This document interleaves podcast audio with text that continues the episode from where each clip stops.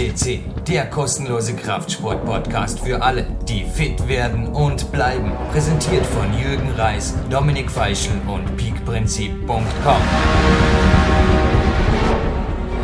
PowerQuest.de, Europas größter Fitness- und Kraftsport-Podcast, beziehungsweise der weltweit größte Klettersport-Podcast, wurde auch schon genannt, ist er ganz sicherlich auch, beziehungsweise Jürgen Reis begrüßt Sie aus dem PowerQuest CC Studio in Dormien. Podcast 339 ist hiermit eröffnet und ich habe zwei Meter von mir sitzen einen ganz, ganz besonderen Studiogast, einen Peak-Athleten, der bereits zum zweiten Mal hier im Peak Country zu einem Trainingslager zu Gast ist.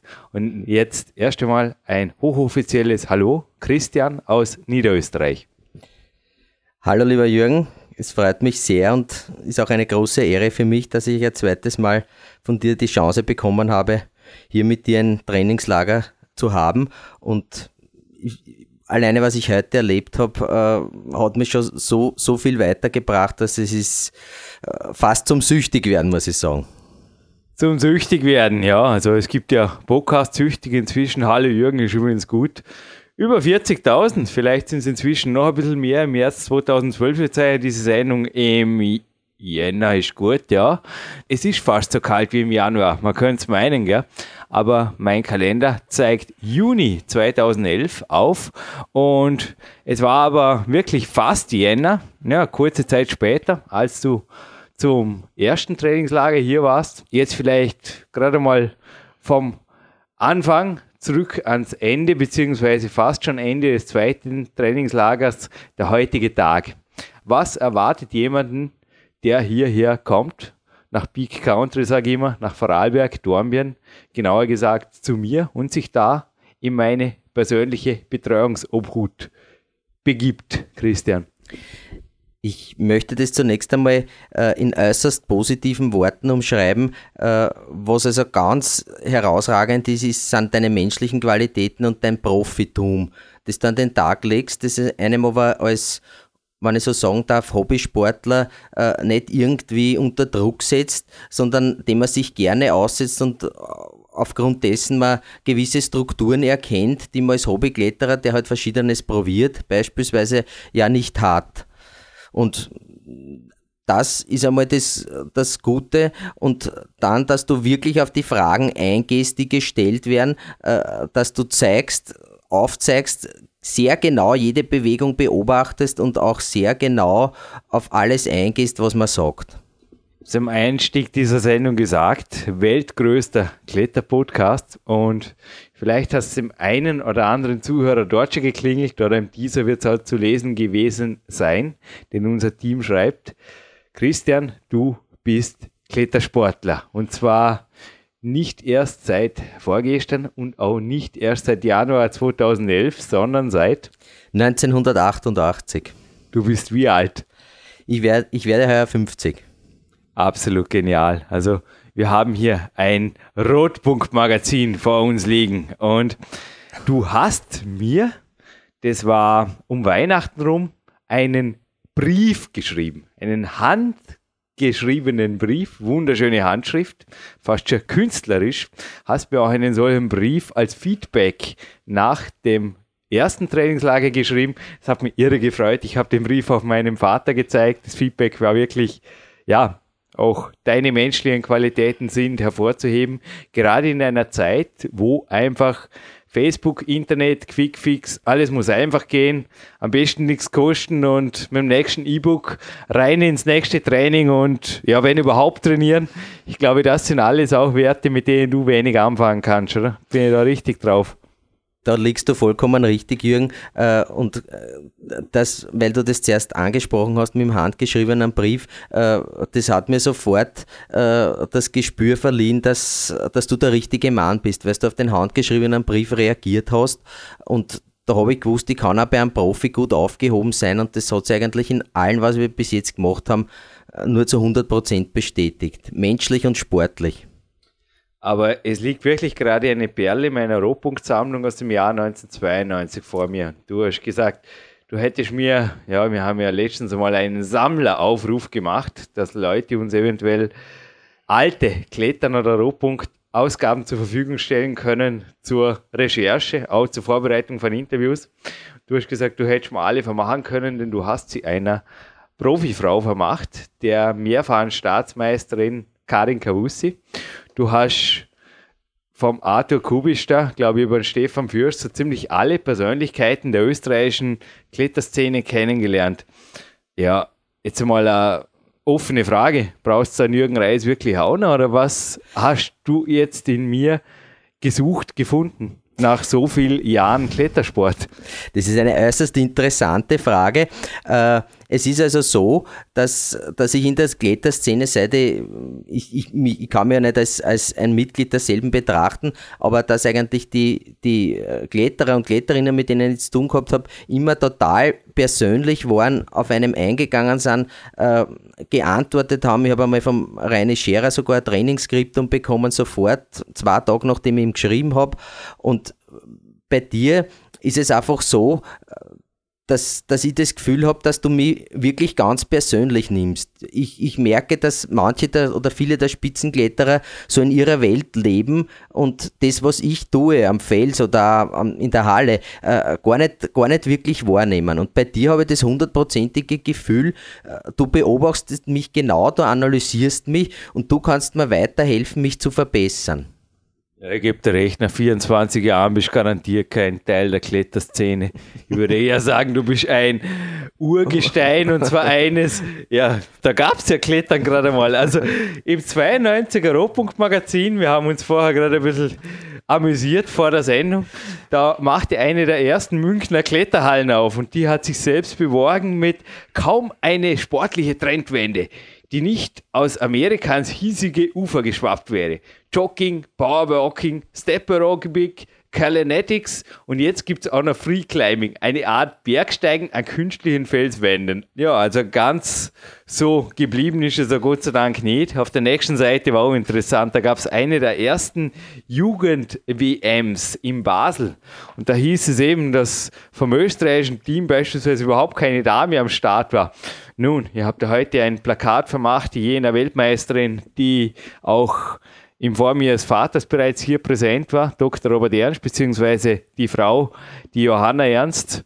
Naja, wie hast du die Kletterszene oder auch, jetzt nochmal zurück zu dir, die Jahre verbracht oder was ist bei dir gegangen? Mal ganz klar auch sportlich. Was ist und vor allem auch jetzt, wonach strebst du immer noch? Also, was war, was ist, was wird? Ja, ich hab, ich weiß nicht, ich habe ich hab angefangen im, im äh, Jahre 91, da hat in Wien ein, ein Sportstudio aufgemacht, das ein gewisser Andreas Heimlich geführt hat, der lange Zeit in Amerika gelebt hat und auch dort Sportstudios geführt hat. Und der hat eine, eine künstliche Kletterwand gehabt, die für damalige Verhältnisse relativ relativ gut war, auch von den Strukturen her und so.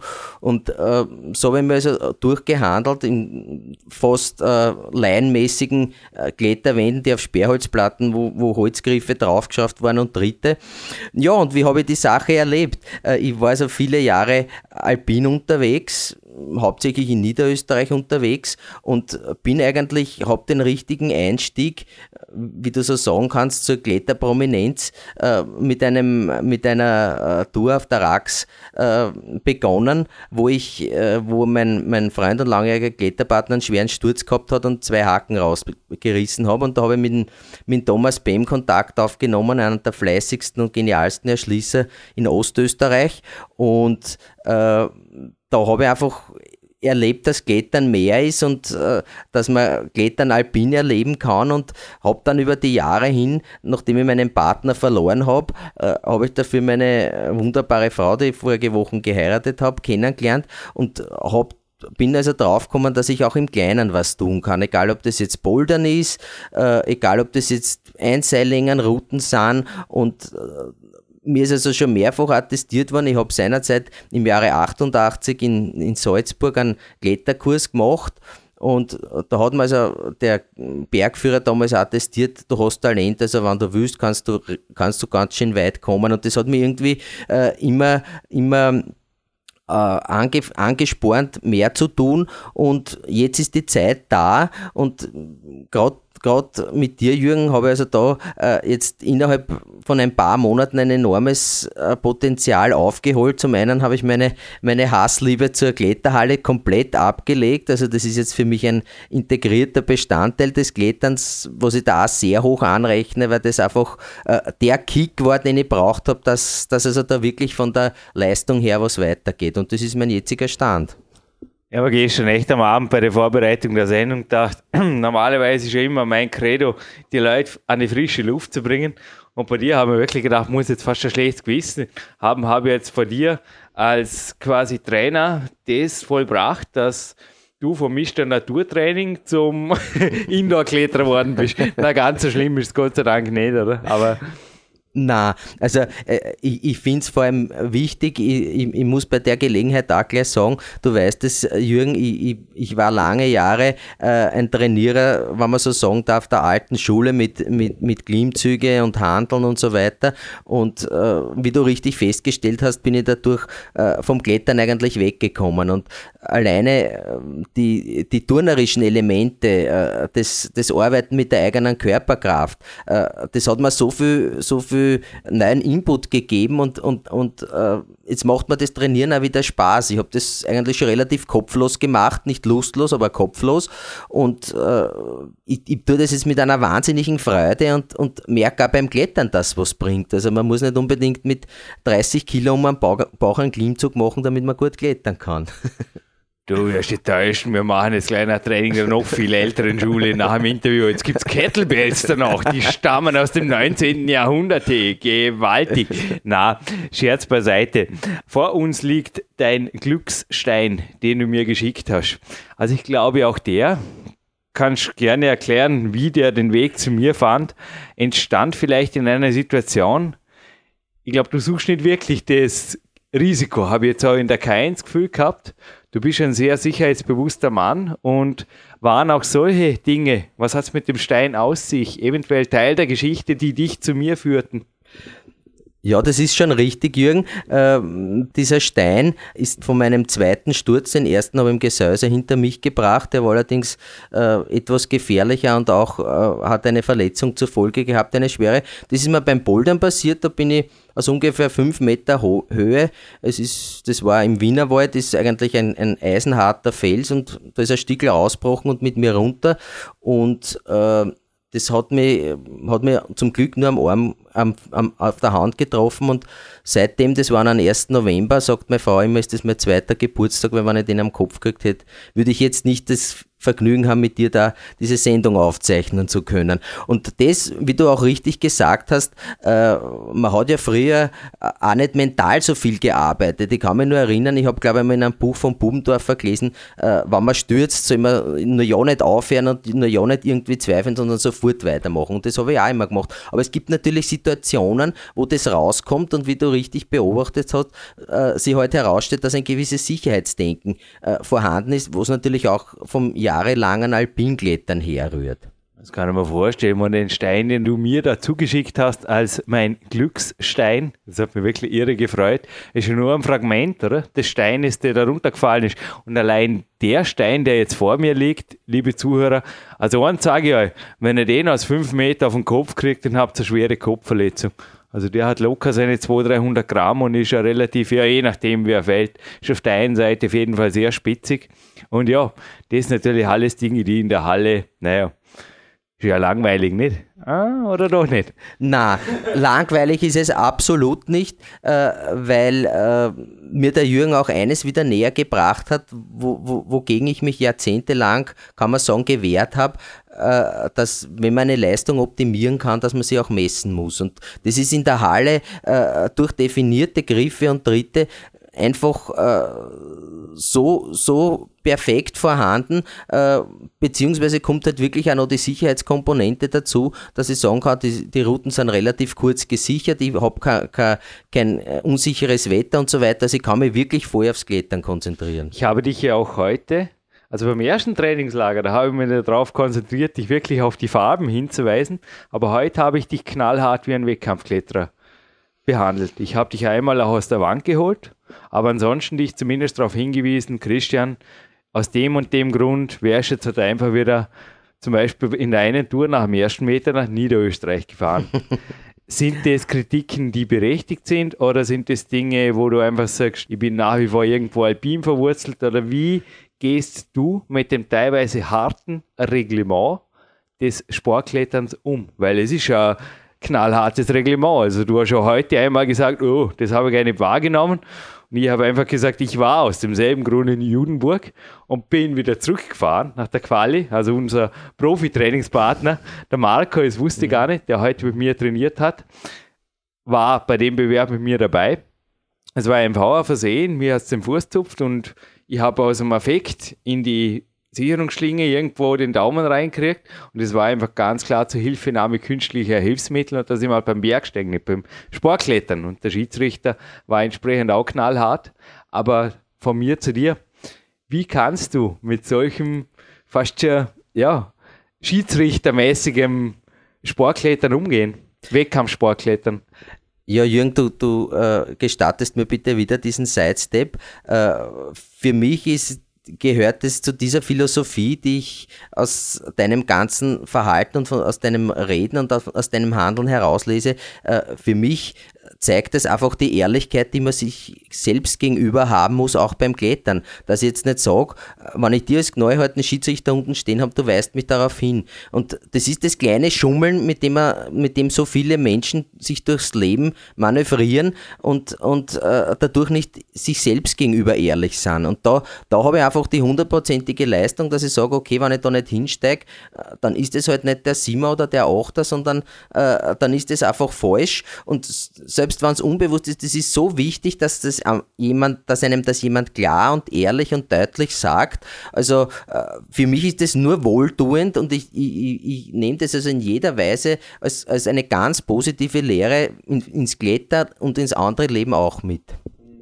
Wir haben ja heute auch die Übung an der Rollstange drüben gemacht, an der Turn Till Burn, so eine dynamische Übung. Ich glaube, es wäre dir auch nicht aufgefallen, dass ich für den Bruchteil der Sekunde mal den Daumen genommen habe und mir danach selber das ausgegeben habe. Aber das sind vermutlich auch Dinge, die du von Dormen nach Niederösterreich nimmst und wo man einfach auch selber, ich glaube, die Sache einfach nicht enger, sondern in Wirklichkeit noch viel breiter macht, oder? Weil wenn ich plötzlich anfange, auf solche Kleinigkeiten zu achten im Sport, ja, dann steigen natürlich die Anforderungen, dann kann ein einfaches Spiel auch schnell zu einer großen sportlichen Herausforderung werden, oder? Wenn ich mich an ein paar Regeln mehr halte. Also ich sehe das immer so, oder wie kannst du damit umgehen, mit dieser Denke?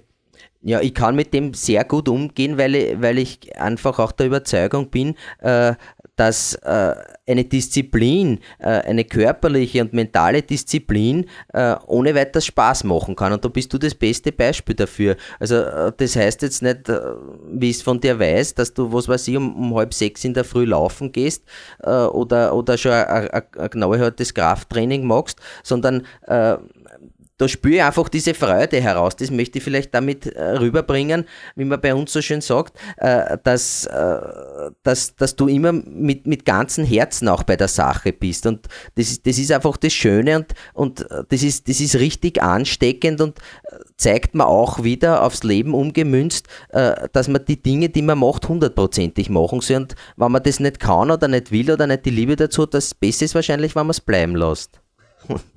harte Worte. Aber ich darf mir jetzt wirklich da selber ein, zwei ein bisschen harte Fragen stellen, weil du kommst aus der Kletterszene. Also jetzt auch mal, wenn man über 20 Jahre, wenn man fast ein Vierteljahrhundert in der Kletterszene ist, ist man ein, nicht nur ein Teil der Kletterszene, sondern fast ein Gründer der Kletterszene.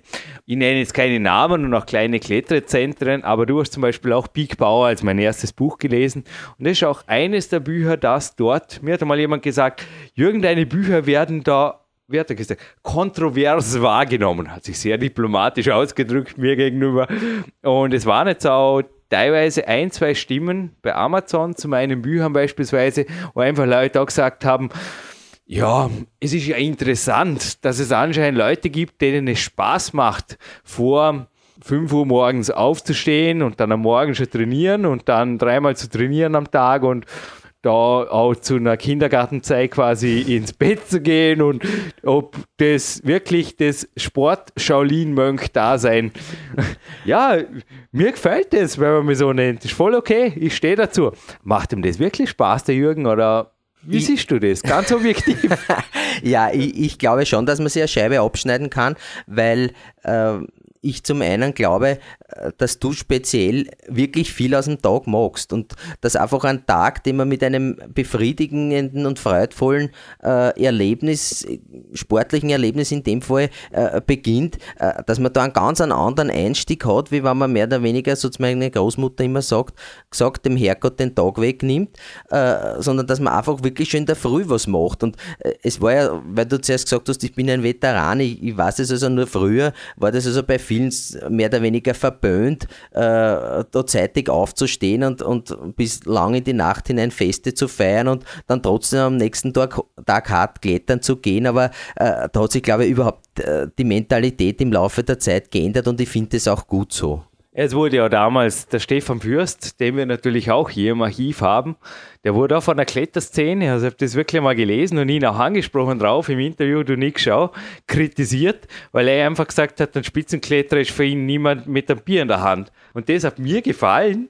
Ich habe ihn da in meiner Szene hier unterstützt, in der Aussage, mir hat das taugt und bin aber auch da schon ein bisschen auf Widerstand gestoßen, also hier in der Vorarlberger Szene.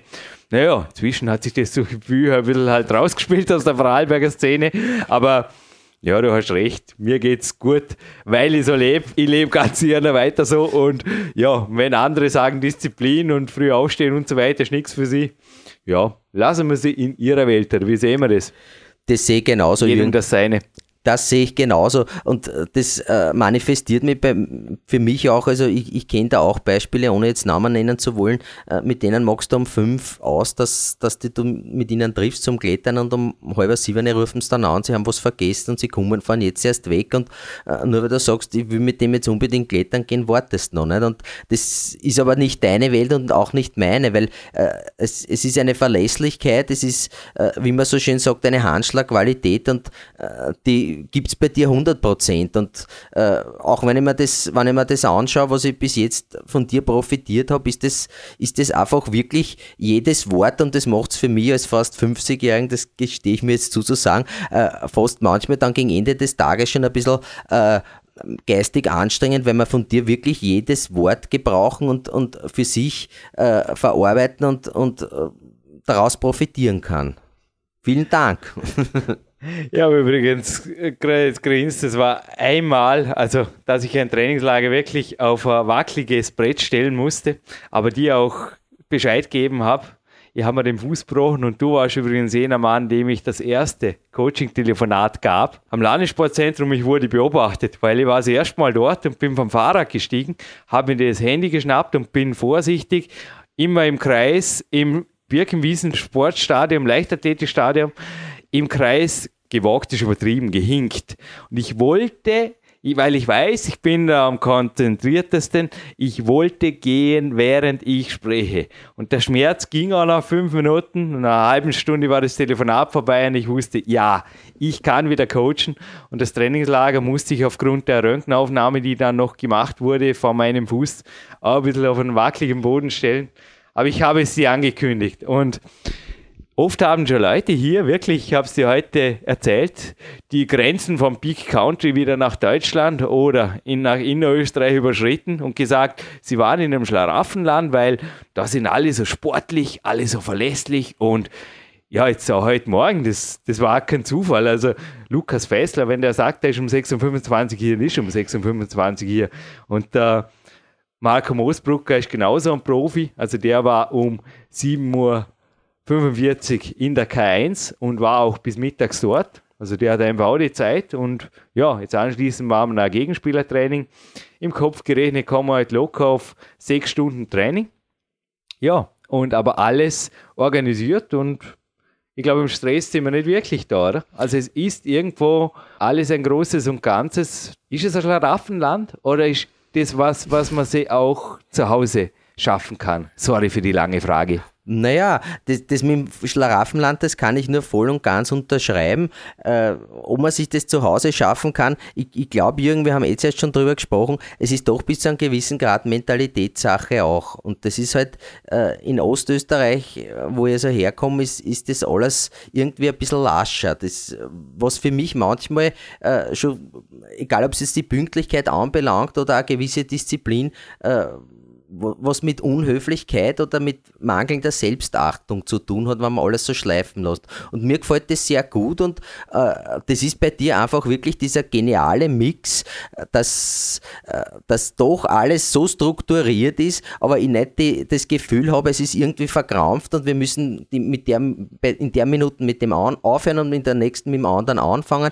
Äh, ich kann mich nur erinnern, wie wir beim ersten Mal in der Boulderhalle waren, sind wir immer wieder rausgegangen, äh, was mir nur recht war, äh, haben wir einen Kaffee getrunken, haben ein bisschen plaudert, dann haben wir wieder weitergemacht und im Nu waren drei Stunden um und wir, wir sind hart geklettert oder ich auf alle Fälle und, und äh, es war ein super Tag und es, es, es war locker und, und strukturiert zugleich und das ist einfach ein ganz toller Mix. Aber dennoch hast du ja davor zum Beispiel auch Big Bauer gelesen und du kennst ja den GTG Approach zum Beispiel, den wir dort einfach gemacht haben mit den vollständigen Pausen. Also so viel wie möglich, aber auch so qualitativ wie möglich. Hättest du es nicht zu Hause auch können? Ich meine, Kaffee wird es in Niederösterreich auch geben. ja, natürlich, aber äh, du hast halt, äh, wie der Lukas in der Früh da war, hast du schon das Thema angesprochen vom Trainingspartner. Das ist halt äh, bei mir irgendwo äh, ein gewisses Problem und natürlich äh, hast du vollkommen recht, dass es zu zweit sicher mehr Spaß macht als, als alleine, äh, aber du hast mir jetzt schon so viele Inputs gegeben, um, um eine eine ähnliche Situation wie im, wie im Land der unbegrenzten Möglichkeiten, sprich wie Vorarlberg, äh, äh, zu schaffen. Also ich, ich habe so viele Ideen von dir schon mitgenommen äh, und freue mich auch wirklich schon drauf, wenn ich dann mehr oder weniger das, das, Hand, das handwerkliche Moment äh, an, äh, anfangen lassen kann und, und man dann einfach so ein, äh, ähm, ein Umfeld zu schaffen, ist das du da hast oder ein ähnliches zumindest.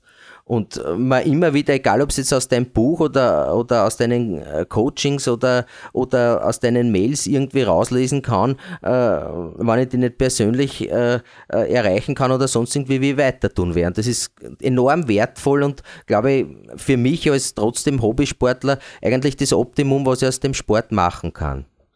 Christian, mir fällt jetzt nur eine kleine Anekdote ein. Die gibt es auch noch nicht da am Podcast, aber jetzt gibt es in der Sendung.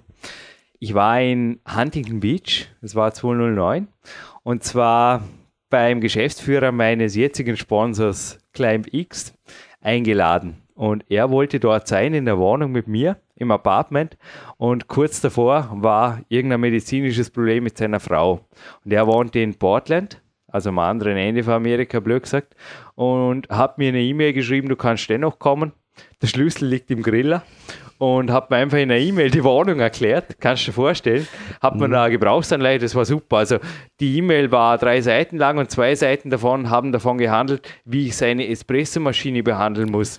Weil das war sein Heiligtum. Also wie ich das Wasser füllen muss und so. Und haben wir gedacht, das ist das Allerwichtigste. Ja, wenn ich da allein in Kalifornien bin, dann muss ich unbedingt mit der Espressomaschine mhm. umgehen. Mhm. Na, ich war über eine Woche dort und ich habe mir vorgestellt, ich bin jetzt jemand wie der Pavel, der einfach rüberkommt und da in kürzester Zeit sich ein perfektes Umfeld schaffen muss, weil er hat, also ich habe auch den Pavel dort getroffen, das zweite Interview mit Pavel Zazelin stand dort an der Sonne, quasi an einem der letzten Tage, wo ich quasi wirklich schon gewonnen hatte, aber ich habe am ersten Tag bereits die Kletterhalle gefunden, den Supermarkt gefunden und das Fitnesscenter gefunden. Super. Also auch mein, mhm. sagen wir mal, magisches Dreieck, das ich hier auch habe. Aus K1, Magic Fit und Launchsportzentrum Vorarlberg. Am zweiten Tag habe ich einen Kletterpartner ausgemacht, von dem ich auch wusste, er ist verlässlich. Es war nicht einfach, es waren zehn Leute. Aber ich habe die ein bisschen aussondiert, auch ein bisschen gefragt. Und am zweiten Tag wusste ich, auf den kann ich zählen. Am dritten Tag hatte er einen Fotograf, der hat übrigens die Bilder gemacht, die ihr jetzt teilweise auch im Peak Time 2 drin habt, das 2012 erscheint. Und ich glaube, am vierten oder fünften Tag war ich mir sicher, ja, wenn ich es jetzt wollte, ich würde vermutlich noch in der Zeit einen Kinesiologen oder irgendwas finden. Also ich hatte quasi mein Umfeld, aber ich war jeden Morgen auf der Matte Und ich habe genau wie hier den Tag mit einem Power Jump eröffnet, so wie so ein Big Bauer beschrieben habe. Mhm. Ich bin an den Strand runtergejoggt und natürlich fällt vieles in Kalifornien. Ich habe vorher wirklich am Anfang den Januar irgendwie hervorgezogen aus meinem Hirn. Es kommt mir wirklich vor wie im Januar beim Föhnisch. Es regnet in Strömen und zugegeben, manches fällt in Kalifornien ein bisschen leichter, wenn man Strand runterläuft und die Hasen grüßen an mit How do you do und alles ist okay. Aber heute Morgen im iPod, ich habe das gesagt, da war der Shuffle Play drin. Ja, da war halt auch der Anthony Robbins und dann kam Sunshine Reggae und ich konnte einfach nicht anders als mir zuerst mal schief und habe der Bäckerei-Verkäuferin im Victor Bischof unten gleich das irgendwie das Lied weitergesungen und habe gesagt, das ist einfach cool heute, ein bisschen Sunshine Reggae. Und ich glaube, wenn man so einen Tag beginnt, kannst du mir jetzt korrigieren, was ziehe ich da anderes an? Also einfach coole Leute, verlässliche Leute und ich habe auch gestern, ja, ich rufe halt an und schaue, dass der Kaffee bei uns in der K1 ausnahmsweise im Viertel vor acht serviert wird, obwohl das Kaffee erst um zehn auftritt. Das wow. sind einfach so Details. Das macht uns niemand. Und mhm. ab und zu erkläre ich mich selber dafür verrückt. Aber ist das jetzt verrückt oder ist das einfach, also ich sage es einfach, ich weiß nicht. Ich liebe das Leben und darum sorge dafür, dass perfekte Tage mich erwarten. Und kann das nicht jeder blöd sagen. Na, das, das stimmt schon. Ich glaube auch, das, weil du das liebe Beispiel vom Kaffee gesagt hast, das sind so die kleinen Mosaiksteinchen, die das Leben aber bunt und schön machen. Und, und nicht nur in Kalifornien mit der Espressomaschine. ich habe sie übrigens auch nicht hingemacht. Ich habe alles wieder so übergeben, wie es war. Darum habe ich ja jetzt gleich Mix als Sponsor. Ich habe mir oft gedacht, das war echt irgendwo, es sind aber auch mental, wie ich dort einfach in die Situation gegangen bin. Das war auch ein Trainingslager. Das kann man doch nicht. Egal, ob man auf ein Trainingslager fährt oder ab und zu auch in der Nähe ein Trainingslager macht. Ich meine, logisch, auch für dich ist das eine gewaltige Investition, die du dieses Jahr gemacht hast in Coachings, Trainingslager und Co. Und ja, schau, dass du nicht wirklich süchtig wirst dann auch. Na, aber es ist ja wirklich so, dass man nicht jedes Wochenende unbedingt jetzt ein Trainingslager, das wäre ja für die völlig unfinanzierbar, braucht. Ja, das ist, das ist richtig und ich, ich arbeite ja äh, alle Erfahrungen und alle Beobachtungen, die ich da bei dir mache, arbeite ich ja auf und äh, die fließen halt schon, schon langsam äh, in äh, mein Klettertun ein und äh, was halt für mich auch das ist, wo ich, wo ich unheimlich viel von dir lernen kann, ist einfach wirklich das Mentale. Wie ich da heute in der Früh äh, gesehen habe, mit, mit dem Rucksack laufen, äh, habe ich mir gedacht, also ich bin mir eigentlich vorgekommen wie im, in England im Peak District mit, mit, mit Nebel und Regen und habe mir gedacht, puh, der ist gut drauf. Also das, das, und das zeigt mir äh, die Freude, mit der du an der Sache bist, an der Bewegung bist, an deiner Arbeit bist und äh, da kann man sich wirklich nur ein Beispiel lernen. Das sind die Sachen, die wertvoll sind, kann ich nur noch einmal sagen, auch fürs ganze Leben. Da was mitzunehmen und, und da zu profitieren und zu sagen, okay, ich probiere, ich mache, ich entwickle mich weiter und, und so macht das Leben Spaß. Und das hast mir du in, in, in großen Facetten wieder gezeigt. Nun hast aber auch du, wir halten dich natürlich anonym, ja, ist einfach aus Datenschutzgründen, aber ich komme gerade kurz auf dieses Thema zu sprechen. Also danke erst schon mal für deine Worte hier. Das, ja, es ehrt mich einfach sowas zu hören, vor allem von jemandem, der doch schon, ja, du hattest einfach schon mehrere Lehrer, oder? darf man gerne so sagen. Ja. Und ein Kletterkurs wäre ganz hier billiger als ein Big Country Trainingslager mit Jürgen Reiser. Wenn es das wäre, wäre es easy, oder? Ja, das, das stimmt schon, Jürgen. Nur äh, ich muss immer wieder sagen, äh, äh, die, die Qualität ist das Ausschlaggebende. Das ist, wie wenn du in ein gutes Lokal gehst und äh, wenn ich für, ein, für eine Kletterwoche, weiß ich nicht, 350 oder 390 Euro habe und äh, dann ist eigentlich trotzdem nur irgendeine Aufsichtsperson dabei, die mir halt anrouten, die selber nicht aufkommen, reinhängt und einhängt und, und äh, sonst kann ich aber nichts davon profitieren und kann die ganze Zeit machen, was ich will und sind womöglich Kletterpartner oder andere Teilnehmer dabei, äh, die mir überhaupt nicht zu Gesicht stehen oder das, das wirst du wissen, auch das kann ich nämlich den Klettertag vermiesen, äh, dann ist das keine Relation, dann sind sogar die 390 Euro zu viel. Ja, wir haben uns heute auch ein bisschen über Seminare unterhalten, wo ich einfach schon negativ, oder wir beide, glaube ich, Erfahrungen speziell mit Frontalunterricht vor großen Gruppen gemacht haben ist schon ein bisschen ein Unterschied. Also viele haben auch schon hier gefragt, Jürgen, warum veranstaltest du nicht ein Trainingslager, Peak-Athleten-Trainingslager für 10 oder 20 Leute? Wäre ja auch lässig. es wäre nichts für mich. Ich bin nicht der Typ, ich will einfach Person-to-Person coachen und ich will Person-to-Person Trainingslager geben. Aber natürlich, ja, alles auf der Welt kostet sein Geld und kann man sich ausrechnen. Es wird einfach dann entsprechend teurer, weil sich eben der quasi der Coachbetrag, der sich sonst durch die Gruppe dividiert, halt auf eine Person umlegt. Das Einfach ausgedrückt, oder? Es lohnt sich unbedingt und ich sehe das auch so, äh, dass für einen Profi äh, die Zeiteinteilung und, und die, die Zeit, wie er seine Arbeit einzuteilen hat, einfach äh, wahnsinnig wertvoll ist. Und wenn ich das geschenkt bekomme, wenn ich das so sagen darf, diese Zeit geschenkt bekomme, ist das für mich faktisch unbezahlbar und somit auch das, was ein Trainingslager kostet, ist, ist sein Geld mehr als wert. Ja, also wie gesagt, geschenkte Zeit, also easy ist nicht so, aber danke, dass du jetzt auf jeden Fall unseren Zuhörern die Zeit schenkst, hier Rede und Antwort zu stehen. Denn zurück zu meiner Ursprungsfrage mit der Datensicherheit. Ich habe kürzlich einen Podcast aufgezeichnet. Es ist die Schnapszahl 333 und ein Anti-IT-Special haben wir es genannt. Ja, mit dem Geschäftsführer der CD Austria, Harald Gutzelnick, haben wir da ein bisschen über die Vor- und auch die Nachteile, also war da sehr kritisch über Facebook und Co. diskutiert und vor mir liegt jetzt wieder das Schule aktiv, also der Sonderteil der CD Austria für Unterrichtende. Und so wie die Kids da am Stretchen sind, sowas haben wir heute Morgen auch gemacht, das ist cool, aber ich glaube auch du hast Jugendliche in deinem Umfeld, auch einen Sohn, ja. der eben auch eher sportlich ein bisschen schwerer zu motivieren ist. Oder? Wie siehst du die Geschichte? Habt auch heute ein paar Zahlen zitiert, war gestern wieder mal am Podcast lernen, dass zum Beispiel 96 Prozent der 14- bis 29-Jährigen jetzt im Juni 2011 bei Facebook sind. Also, war gedacht, also im März 2012 sind es vielleicht 100 Prozent, aber eins, was man auch hundertprozentig sagen kann, der Christian ist noch nicht dort, oder? Oder wie schau, was sind deine Prognosen in die Richtung? Der, der ist noch nicht dort. der schreibt weiterhin handgeschriebene Briefe, hoffe ich. Ich schreibe sie auf alle Fälle am liebsten, die handgeschriebenen Briefe, äh, bin aber ein Mensch, der sich äh, den Herausforderungen des Lebens, glaube ich, sagen zu können, schon immer stellt und äh, wäre auch berufsbedingt äh, mich mehr mit, mit IT befassen müssen.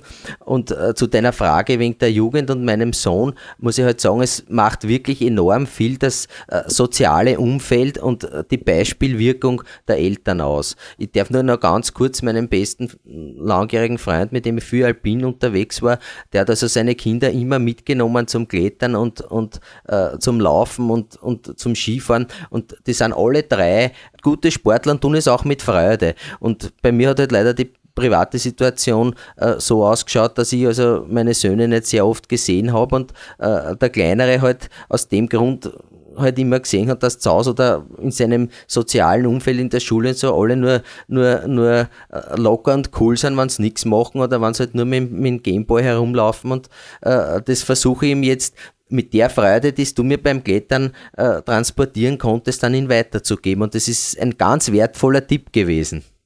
Also du nimmst ihn mit zum Sport, statt ihn vor den Computer zu nehmen. Auch Facebook ist mein Freund, sage ich immer. Ja, unser Freund hier bei PowerQuest.c. Wir haben eine Facebook-Fanpage, wir haben einen aktiven Twitter-Dienst. Hast übrigens auch ein Danke an dich. Es geht heute eine Meldung über unser Team raus. Ich habe vorher Bescheid gegeben. Christian machte meinen AB-Tag, also es war eher ein lockerer Tag zu einem A-Tag, ein existierendes Projekt. In der K1 existiert inzwischen nimmer. Ja, Gott sei Dank hat es eine Verlängerung. Also im Endeffekt bin ich erst in der Hälfte, also was soll's. Na, es war cool heute. Es war echt ein klassischer A-Tag. Ich habe den ersten Stand erreicht einer Tour, wo wir es so eine Weile probiert haben, hier und der Marco. Aber zurück zu Facebook. Natürlich darfst du dort beruflich präsent sein, aber ich glaube, dass dich das jetzt wegbringt vom Klettern oder dass du anfängst, das Leben doppelt zu leben und dann bleibt einfach nur noch halb so viel reale Zeit. Das ist auch logisch, weil man muss immer die virtuelle Welt natürlich auch bedienen mit Fotos und Co. oder was ich, was man da im Jahr 2012, vielleicht kann man es ja irgendwann in eine virtuelle Welt hinein verpflanzen lassen. Gab es mal für Stephen King so ein netter Film, der Rasenmähermann oder so, auch nicht mal der jüngste Film, aber Das sind, glaube ich, alles Dinge, die dir auch, graus, oder? Ja, sicher. Äh, ich, bin ein eher untechnischer Mensch, wenn ich das so sagen darf. Und äh, mir gefällt halt am, am Sport so, und auch das hast du mir schon bei unserem ersten Treffen gesagt, äh, dass die, die Freude an der Bewegung das Wichtige ist. Und, und äh, das will ich, will ich natürlich nicht verdechnisieren. Und, und für mich ist das einfach die Quintessenz, äh, das, was ich an Bewegungslehre bei dir lerne oder von dir lerne, wenn ich dir zuschaue, äh, dass ich das irgendwann umsetzen kann. Und äh, das merke ich also jetzt schon, obwohl ich äh, am Felsen heuer noch nicht so viel unterwegs war, äh, aus, aus privaten Gründen, äh, dass mir das unheimlich weitergeholfen hat und äh, das mich äh, zu einem optimistischen und freudvollen äh, Kletterer macht, der, der sich auf jedes Mal, egal ob es in der Halle oder am Fels ist, darauf freut und da hast du einen, einen nicht unwesentlichen Teil dazu beigetragen. Dennoch interessierst du dich, also wir trainieren hier nebenan jetzt hinterher nicht nur mit den Kettlebells, sondern auch teilweise mit hoch technisiertem, also du hast heute schon, kommt aus dem Wiener Raum, den Grip Balancer ausprobiert schon so ein Hängeboard, wo also eine flexible Leiste dran ist. Davon wird es im Peak Time 2 was geben. Also die Augen offen halten und irgendwo aus alten und neuen Welten das Beste finden. Das ist also das, was ich als meinen Weg sehe. Also, dass man da wirklich aus der Vergangenheit, aus Naturtrainingszeiten, wie der Dominik Feischl, ich glaube auch, dass teilweise am Baumstangenheben besser ist, wie sich in eine Maschine reinsetzen bin ich überzeugt davon. Und auch ein Berglauf besser ist wie ein Laufband. Da braucht mir niemand drüber diskutieren. Aber gleichzeitig glaube ich, dass speziell bei bestehenden oder Verletzungen, bei Dingen, die einfach anfällig sind, teilweise auch nicht unbedingt jedes Mittel gleich gut ist für jeden Athleten und dass man da teilweise mit höher technisiertem Ding mehr rausholen kann. Wie siehst du das?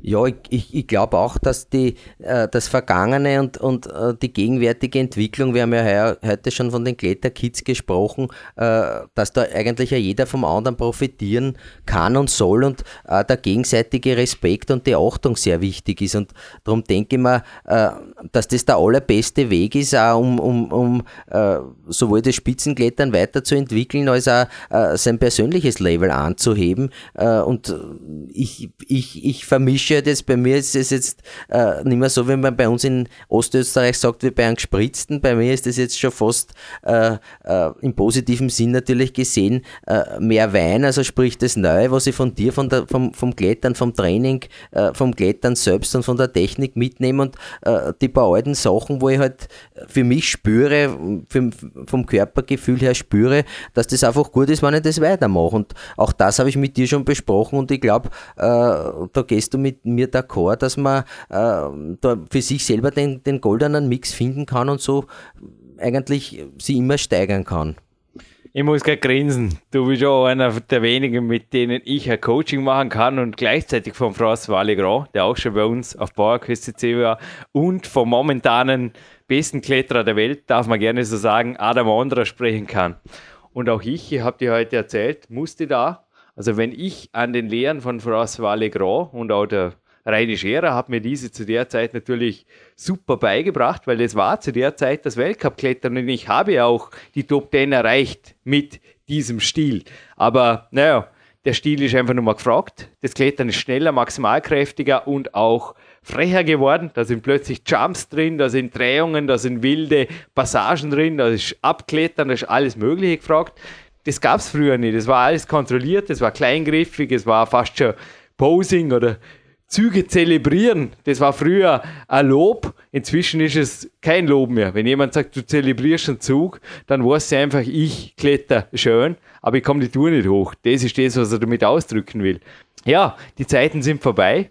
Ich glaube, kritikfähig und offen bleiben ist vielleicht auch eine Botschaft für die Hörer, oder? Das ist der Weg, der dich jetzt, wo die Sendung online geht, bist vermutlich schon 50, nach fünf Jahrzehnten und einem Vierteljahrhundert im Klettersport nach wie vor Fortschritte machen lässt. Ich das richtig resümiert, Christian? Ja, unbedingt. Äh, mir fällt da der Didier Rapotou ein, der so lange Jahre äh, dafür gelobt wurde und ja, Weltklasse war, dass er, wie gesagt, einen relativ statischen Stil gehabt hat und natürlich auch ihre Blockierkraft da gehabt. Und der war für mich immer ein Vorbild, weil man gedacht habe, das ist ein kontrolliertes Klettern, da kann nicht viel passieren. Der überlegt alles vorher, bewegt sich geschmeidig und alles. Und wie du richtig so, so schön und, und, und farbenfroh ausgedrückt hast, äh, das, das freche Klettern, das ist einfach das, was ich jetzt lernen muss. Und das ist, äh, das ist einfach, äh, zeugt da von einer gewissen Risikobereitschaft, die man auch wieder, ich muss immer wieder sagen, auch ins übrige Leben transportieren kann. Dass nicht alles einfach immer nur still und kontrolliert und langsam ist, sondern äh, das soll ja ewiger Wechsel sein. Und ich glaube, das ist beim Klettern genauso. Und äh, das macht es für mich eigentlich zu der Sportart, auch für die in mein praktisches Leben das meiste mitnehmen kann. Und äh, so bist du für mich also nicht nur ein Klettercoach, sondern auch ein Lebenscoach. Und das ist, äh, kommt zusätzlich noch dazu. Danke, danke. Habe übrigens vorher gerade, dürfen wir Facebook noch einen Pluspunkt gönnen. Der Robin Erbsfield Rabadu heißt inzwischen. Hat zwar super Kletterkits auch, also stärksten Jugendkletterer der Welt, derzeit jetzt, wo wir das aufzeichnen, eine Interviewanfrage gestellt. Und vielleicht kriege sie genauso wie den Adam Andraune hier. Ein, zwei Perlen fehlen, aber viele sind es nicht mehr. Und ein, zwei Themen fehlen noch in diesem Podcast, viele sind es auch nicht mehr, weil wir sollten anschließen, ich schaue gerade auf die Uhr, es darf organisiert sein in unser Gegenspielertraining. Wie schaut so circa so ein Trainingstag aus? Also wie kann man sich das wirklich vorstellen? Sechs, sieben Stunden qualitativ trainieren? Was wird ja für viele doch ein bisschen ein größeres oder ein sehr großes Fragezeichen sein, lieber Jürgen Reis. Und die Frage jetzt weitergeleitet an Christian. Ja, auch für mich war es ein großes Fragezeichen, Jürgen, wie ich das erste Mal hergekommen bin, weil ich mir halt natürlich auch aufgrund meines Alters gedacht habe, wieso ist das sieben Stunden mit einem Profi durchhalten? Das ist doch unmöglich. Und äh, es war aber äh, für mich so eine gelungene Mischung aus, aus äh, konzentrierten und qualitativ hochwertigen Training und, und immer wieder äh, locker dazwischen und, und doch schauen, was der andere macht. Äh, und du bist für mich auch ein Mensch, äh, der, wenn man ihn gut beobachtet, äh, man wahnsinnig viel von ihm lernen kann. Und es, es ist da, glaube ich, wirklich nicht äh, äh, gefragt oder steht nicht so im Vordergrund, äh, dass ich mir jetzt, wie du heute auch, glaube ich, so schön gesagt hast, mich gleich am ersten Tag hinrichte und dann am nächsten Tag nicht einmal mehr die Hand heben kann, äh, sondern äh, dass ich weiß, wann was zu tun ist. Du hast das Gespür dafür, dass du sagst, so jetzt magst du das und jetzt magst du das. Und der Tag läuft dann halt wirklich so ab, dass es einfach äh, ein ganz ein tolles, äh, lockeres und, und, und doch äh, total effektives Aufwärmtraining gibt. Dann geht es zum Klettern, äh, das auch locker und doch äh, mit Pausen und, und immer wieder Analysieren dazwischen stattfindet. Und, Am und Morgen ist ja das Maximalkrafttraining zuerst mal, oder? Also eine Stunde ist Maximalkrafttraining, da im Lukas Fessler. Mhm. Und, aber es ist der ganze Tag, glaube ich, eher der, ja, wie du es gerade sagst, so viel wie möglich, aber so qualitativ wie möglich, oder? Es teilt sich wunderbar auf. Es ist also wirklich so, äh, dass man, dass es mir überlassen ist, äh, jetzt sagen, okay, der Jürgen hat mir jetzt transportiert, jetzt macht es und, und, ich, und der Jürgen aber genauso gut weiß, wenn ich jetzt irgendwas, irgendeine Übung oder irgendeine Route drei oder viermal probiere, dann ist aus, da braucht man nicht drüber reden. Das ist irgendwie so ein, ein, äh, ein, ein dummes, stilles Einverständnis und äh, so, so läuft der Tag äh, so ab, dass ich trotzdem sagen kann, ich habe was gemacht, ich bin, wie man so schön sagt, recht schaffen müde und aber, aber nicht ausgelaugt oder so, dass ich dann äh, am nächsten Tag nichts mehr machen kann, äh, sondern es ist ein, ein angenehm wohliges Gefühl, äh, auch, auch äh, im, im Kopf ein Gefühl, dass ich sage, heute habe ich was getan und habe den Tag optimal ausgenützt fürs Training. Also vom Jürgen zum Christian. Christian praktiziert selbiges zu Hause am Wochenende oder was würdest du sagen, was ist für ein, auch du bist berufstätig, für einen Berufstätigen hier, weil manche sind auch schon hergekommen und haben gesagt, wow, super, am liebsten gar nicht mehr arbeiten. Habe dann auch, speziell wenn das Junge war, ein bisschen die Bremse gezogen, habe gesagt, ja, es gibt auch noch ein anderes Leben. Also ich bezeichne das als mein schönstes Hobby, Podcast zu moderieren, aber ja, auch bei mir gibt es heute garantiert eine halbe Stunde am neuen Buch dran. Und natürlich, du stehst absolut im Vordergrund jetzt beim Trainingslager. bei mir fällt es ohnehin oft schwer. Arbeit von Hobby, von Sport. Es vermischt sich. Ich genieße es. Ich nenne es Leben. Ich nenne es einfach, ja. Es gibt ein, ein Buch, sie nennen es Arbeit. da geht es um die neuen Selbstständigen, so kommen ab und zu auch vor. Also, wer immer das Arbeit nennt oder was man immer als Arbeit definiert hat. Wir haben Sven Albinus hier schon diskutiert, hast du auch schon gehört am Podcast. Ich nenne es Leben, aber was aus diesem Profisportleben, ich nenne es einfach so, was kann man davon nach Hause nehmen, jetzt morgen mit der ÖBB? Ja, was du mir heute Vormittag gesagt hast, Jürgen, äh, ich weiß es jetzt nicht, ob ich es wortwörtlich, aber ich glaube, ich sinngemäß zitiere, war wieder mal der François Legrand, wie du gesagt hast, äh, wenn ich organisiert plane, lässt mir das Freiheit. Und so sehe ich das genauso, egal ob das jetzt nur irgendein kletterspezifisches äh, Krafttraining ist oder ob, sag, ob ich sage, ich gehe klettern. Äh, ich habe auch eine 40-Stunden-Woche und oft ist noch mehr. Und wenn es am Abend passt, gehe ich halt am Abend erst klettern, wenn es nicht mehr so heiß ist und äh, wenn es vom Trainieren her, da bin ich also eher wie du, wenn ich in der Früh gehe, dann teile ich mir das so ein und wenn ich, wenn ich eine gewisse Konsequenz habe und die habe ich auch vielleicht nicht so hundertprozentig wie du und sage, okay, ich will die und die Tage, beispielsweise A, B und C Tage, dann kann ich das einbauen. Also wenn ich das nicht einbauen kann, traue ich mich zu behaupten, ist es eine Ausrede. Also mit, mit Planung geht es. Unbedingt. Also du hast ja einen schriftlichen Trainingsplan samt Kämpfer-Diätplan von mir erhalten. Ja. Kann man den umsetzen?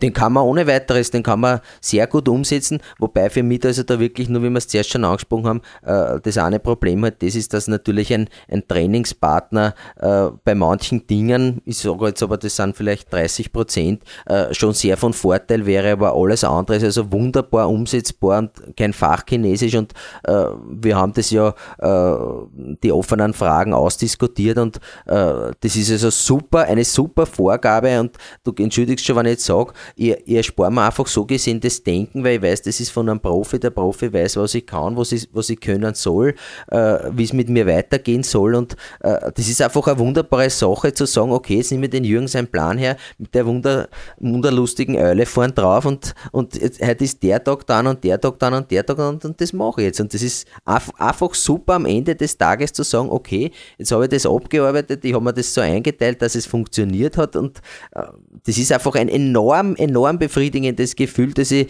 äh, nur jedem wünschen kann. Eine Studierende, also ein Clipartisch drauf mit so einer studierenden Eule mit einem Buch in der Hand. Aber nur beim Buch, ja, nur beim Plan bleiben einfach viele stehen. Und in meinen Augen investieren auch viele Leute. Also ich gebe dir recht, es braucht einen Plan. Es braucht einen schriftlich fixierten Plan. Ich könnte auch nicht anders trainieren. Aber wenn der mal gemacht ist, geht es ins Training. Und wenn du sagst, 100 Prozent, ja, 100 Prozent Trainingspartner ist auf jeden Fall da. Christian, ich bedanke mich für jedes Wort. Also habe echt ein paar Mal jetzt im Podcast verschauen müssen, dass meine Gesichtsfarben nicht auf Rot wechseln. Fühle mich gelobt, fühle mich auch bestärkt in meinem Tun. Also ich werde wirklich, mein Ziel ist es, ausgesprochen und auch niedergeschrieben auf meinem Kletterschuh, ich glaube heute gesehen, da steht 19 drauf, bis 2019 aktiver Wettkampfkletterer zu bleiben, das ist mal erstes Ziel. Und Profisportler am liebsten so lange, ja, solange ich da auf diesem Planeten bin. Also als Coach den Weg weiterzugehen, diese berufliche Orientierung habe ich auch durch dich bestärkt, darf ich es gerne sagen, durch deine Briefe, durch dein Feedback und auch durch deine ehrliche, weil ich weiß, du bist auch jemand, der es mir ehrlich ins Gesicht sagen würde, wenn was nicht passt, hast du zum Teil bei Details getan und ich will das weiterhin. Danke, du hast mich darauf bestärkt und ich werde weiterhin diesen Weg einfach gehen. Nachdem du, Jürgen, äh, wirklich auch äh, deinen Körper hütest, wie, was weiß ich, wie ein, ein, ein Autofahrer, ein, ein, ein der das gern betreibt, auf sein Auto schaut, dass er also immer auf Hochtouren laufen kann, äh, der, kann ich bei dir nur abschließend sagen, es ist so schön zu sehen, dass äh, das Profitum, wie du immer so schön sagst, auch Spaß machen darf. Und das ist also ganz was Tolles und in, in diese Welt einmal äh, einen kleinen Einblick bekommen zu haben, das ist also eine enorm wertvolle Erfahrung. Und ihr Zuhörer, schaut einfach dennoch, dass Bauerköst CC weiterlebt. Aber es gibt keine Sendung ohne ein Geschenk an den Studiogast. Bauerquest 2 hast du bereits, also Kämpfer die 2 bist dran. Big Bauer hast du ohnehin das Must-Have-Buch für jeden Kletterer, oder? Oder wie ist das? Ich glaube, schon ein nettes Buch, glaube ich, oder? Würde ich sagen, es war, es war am, am Anfang, wenn ich wieder, wenn ich noch ganz kurz sagen darf, was das Sportklettern heute von Wolfgang Güllich, dann das Lizenz zum Klettern vom Udo Neumann und für mich ist es jetzt eindeutig dein Buch, weil es einfach äh, vom kletterbegleitenden Krafttraining, finde ich einfach, kann ich glaube ich sagen, die Bibel ist. Kann ich ohne weiteres sagen. Hui, danke. Was noch nicht hast, ist Bauerquest. und da findest du auch ein paar coole Bilder drin und nicht nur Bilder, sondern auch ein paar coole Workouts und vor allem ein paar Fragen und vor allem gleich Antworten. Zum Beispiel zur Kämpferdiät und es sind auch viele Trainingspläne, Tagespläne von mir drin. Ah, und was ganz besonders ist, und da möchte ich dir die Seite, gebe dir dann auch gleich, da möchte ich dir auch heute noch eine Hausaufgabe geben, anhand deiner Glaubenssätze. Da hat der Freddy Anwander, also NLP Mastertrainer, mich einmal gecoacht, im Boulderraum war das, hat meine Glaubenssätze, die ich für gut erachtet habe, ja gut waren sie auch, sie waren okay, würde Anthony Robbins sagen, aber okay heißt halt einfach suboptimal, hat die auf perfekt hingeschliffen. Und da habe ich so eine Vorher-Nachher-Tabelle drin, die zeige ich dir dann auch direkt in deinem Buch, kriegst du da drüben im Trainingsraum. Signiert natürlich, handsigniert. Da möchte ich dich gerne bitten, gib mir dann noch eine Hausaufgabe. Aber jetzt erst einmal würde ich sagen, wir haben eine sehr schöne Sendung on Tape gebracht. Sollen wir ein kleines Gewinnspiel machen, weil zwei Minuten hätte man noch. Ja, gern. Gibt es noch einmal ein Power Quest und ein Peak Power im Doppelpark? Ist das eine gute Idee? Auf alle Fälle, unbedingt. Von mir handsigniert. Und ich hätte jetzt nur eine Frage. Es gibt ein österreichisches Bundesland, das ist nicht Oberösterreich, es ist schon nicht Wien und nicht Vorarlberg. Aber da kommt der Christian her. Was war das nochmal schnell? Und eine zweite Frage hätte ich auch noch. Wie alt wird er jetzt noch einmal? Und wie alt ist er jetzt im Moment? wo wir die Sendung aufzeichnen. Ich glaube, auch das ist eine Möglichkeit, oder wie jung dürfte man da sagen, oder? Wie jung ist er derzeit und wie jung ist er zu dem Zeitpunkt, wo die Sendung online geht? Ja, zwei Bücher, zwei Fragen ist fair, oder? Ist fair. Und ich glaube, beides recht leicht zu beantworten für alle, die jetzt genau hingehört haben. Und sonst kann man im Gegensatz zu öffentlich-rechtlichen Sendungen einfach zurückklicken am iPod und dann geht das Ganze noch einmal los. Viel Spaß damit. Der Erste, die Erste, der, die uns die Gewinnfrage, steht ein komplizierter Satz, übers Gewinnspielformular, gibt es da nicht, aber übers Kontaktformular zuschickt, ist der Gewinner, die Gewinnerin. So, und falls es noch komplizierter wird, halten wir die Welt einfach auf ins Training. Christian. Ich freue mich. Super. Danke.